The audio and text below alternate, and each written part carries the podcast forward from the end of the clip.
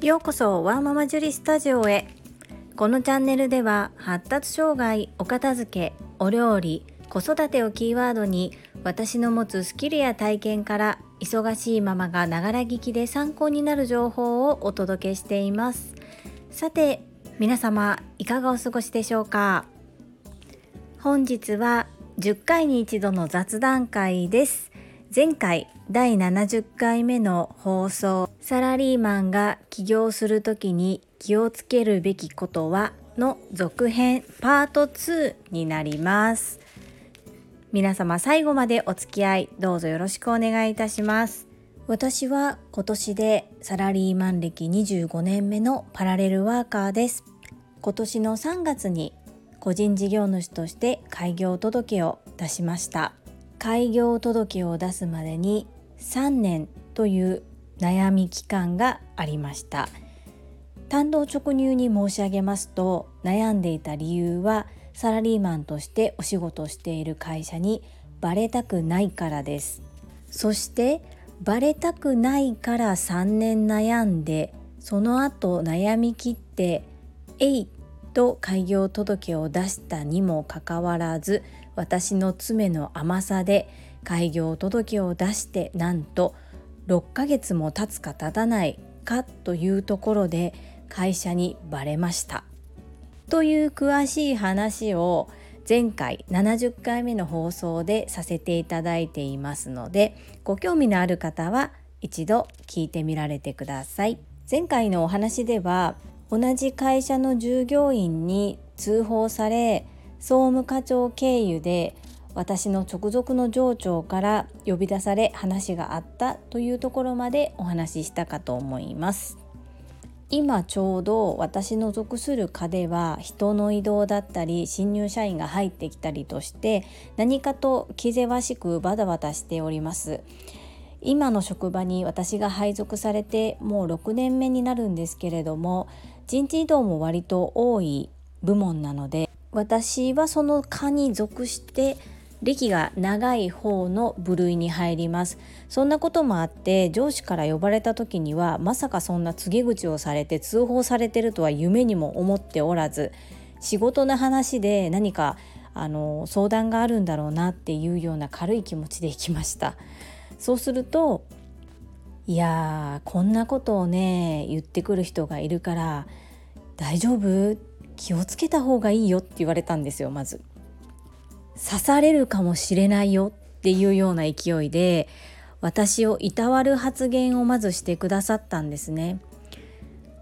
前にも申し上げましたがうちの会社副業に関する規定がたった一文許可なく他人に雇われないという文言しかありません。これが就業規則に記載されている副業に関する規則です私はそれを自分都合かもしれませんが自分で事業を起こしてしていることに対しては人に雇われていません自分でやっているのでそれは該当しないというふうに割り切るというかそういう捉え方をして開業届を出してお仕事を始めました。結果的に何も悪いことはしてないんですけれども本心を言うと知られたくなかった会社にバレてしまう形になったのですが直属の上長としては今はコロナでこういう時代だしあのとてもいいことだと思うので許可なくがダメなんでしょ？僕が許可するからいいよと言ってくださいました。男前な発言ですね。もうちょっと感動しました。もう最悪の場合も考えてどうしても私がこういうふうに動いてしまったことで直属の上長にご迷惑をおかけするのであればもう解雇も覚悟していますというふうにも申し上げたのですがいやいやそれは大丈夫だからというふうに言っていただきまして今まで真面目にコツコツと信頼関係が築けていてよかったなというふうに思いました。直属の上長ももというか直属の上長は実は転職組なんですね。新入社員から今の会社にいたわけではありません。なのでこう職を変わるとか他の仕事をするっていうことへ対してのうん考え方がまあ少し柔軟だったということと同い年なんですね。系統が違うので私は定年を迎えてもずっと事務課長部長というふうに上がっていく職種ではないんですが同い年ちょっと運命感じるんですけど年月日が誕生日まで全く同じなんです今の直属の情緒ちょっと怖くないですか？これだけ私今45歳なんですが45歳になるまで自分と同じ月日の誕生日の人にすら出会ったことがなくてそれで同じ会社の同じ視点の同じ部の同じ課に年月日の誕生日が全く同じ方が配属されるってなんか奇跡ですよね。これも何かのご縁かなというふうに思います。年代も近いことお互いに子育て世代であること、まあ、いろんなところが重なりましてご理解いただきまして今そのままサラリーマンのままパラレルワーカーという形でお仕事をさせていただけることになっております。まあ、結局のところその上長で止まってるんですよね。その上の部長だったり支店長にその報告が今行ってない状況です。なので私を信頼してくださっている上長ですので裏切ることのないよう一生懸命サラリーマンとしてお仕事している時はサラリーマンのお仕事を120%の力でしっかりとやっておりますしこれからもしっかりやっていきたいと思います。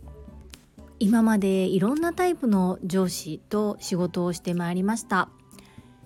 仕事丸投げの上司おしゃべり好きで口ばっかり動いて手の動かない上司。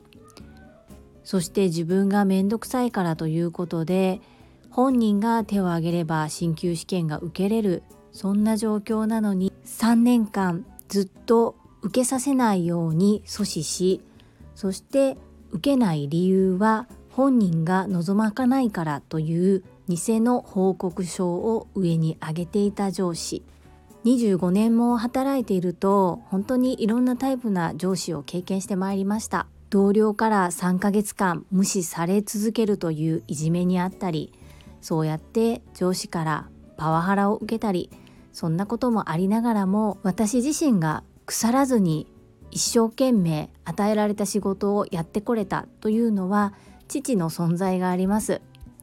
いくら周りから嫌なことを受けたり嫌なことがあったとしても自分自身は腐ったらいけない腐ったらダメだということを新入社員の頃からよく言われていました。それが私の中に根付いています。そんな父は自営業をしていました。もともとその自営業をする前に少し企業に入っていたこともあり私が会社を辞めたいようなことをほのめかしても絶対に自分でやるよりももしかしたら不平不満はあるかもしれないけれども低賃金かもしれないけれども給与が保証されてるっていうことは本当にありがたいことだからよっぽどのことがない限りは続けなさいっていうふうにずっと言われてきました。そして本当にたくさんいろんな経験をした結果今の上司に巡り会えて今の上司たまたまですけれども今の上司がいるタイミングで開業届を出したからバレても大ごとにならなかったですね。これも本当にタイミングとご縁だなというふうに思います。そしてサラリーマンを25年間続けてきたからこそ今お片付けサポートに入らせていただいている企業様企業様と対応する時にはうんそうですね。このサラリーマンの中で揉まれた経験というのがすごく役に立っています。サラリーマンをバカにする方もいらっしゃいますが私は私にしかできない経験ができたのでとても本当にありがたかったなというふうに思いますしいつまでサラリーマン続けるか分かりませんがする以上はこの人いてもらわないと困る。辞める時にはああ惜しい人材だったなそんな風に思われる人になってから辞めたいと思います。いかがだったでしょうか？サラリーマンの方でサラリーマンをしながら開業をお考えの方。本当に周りの口コミ周りは見てますのでそういった目線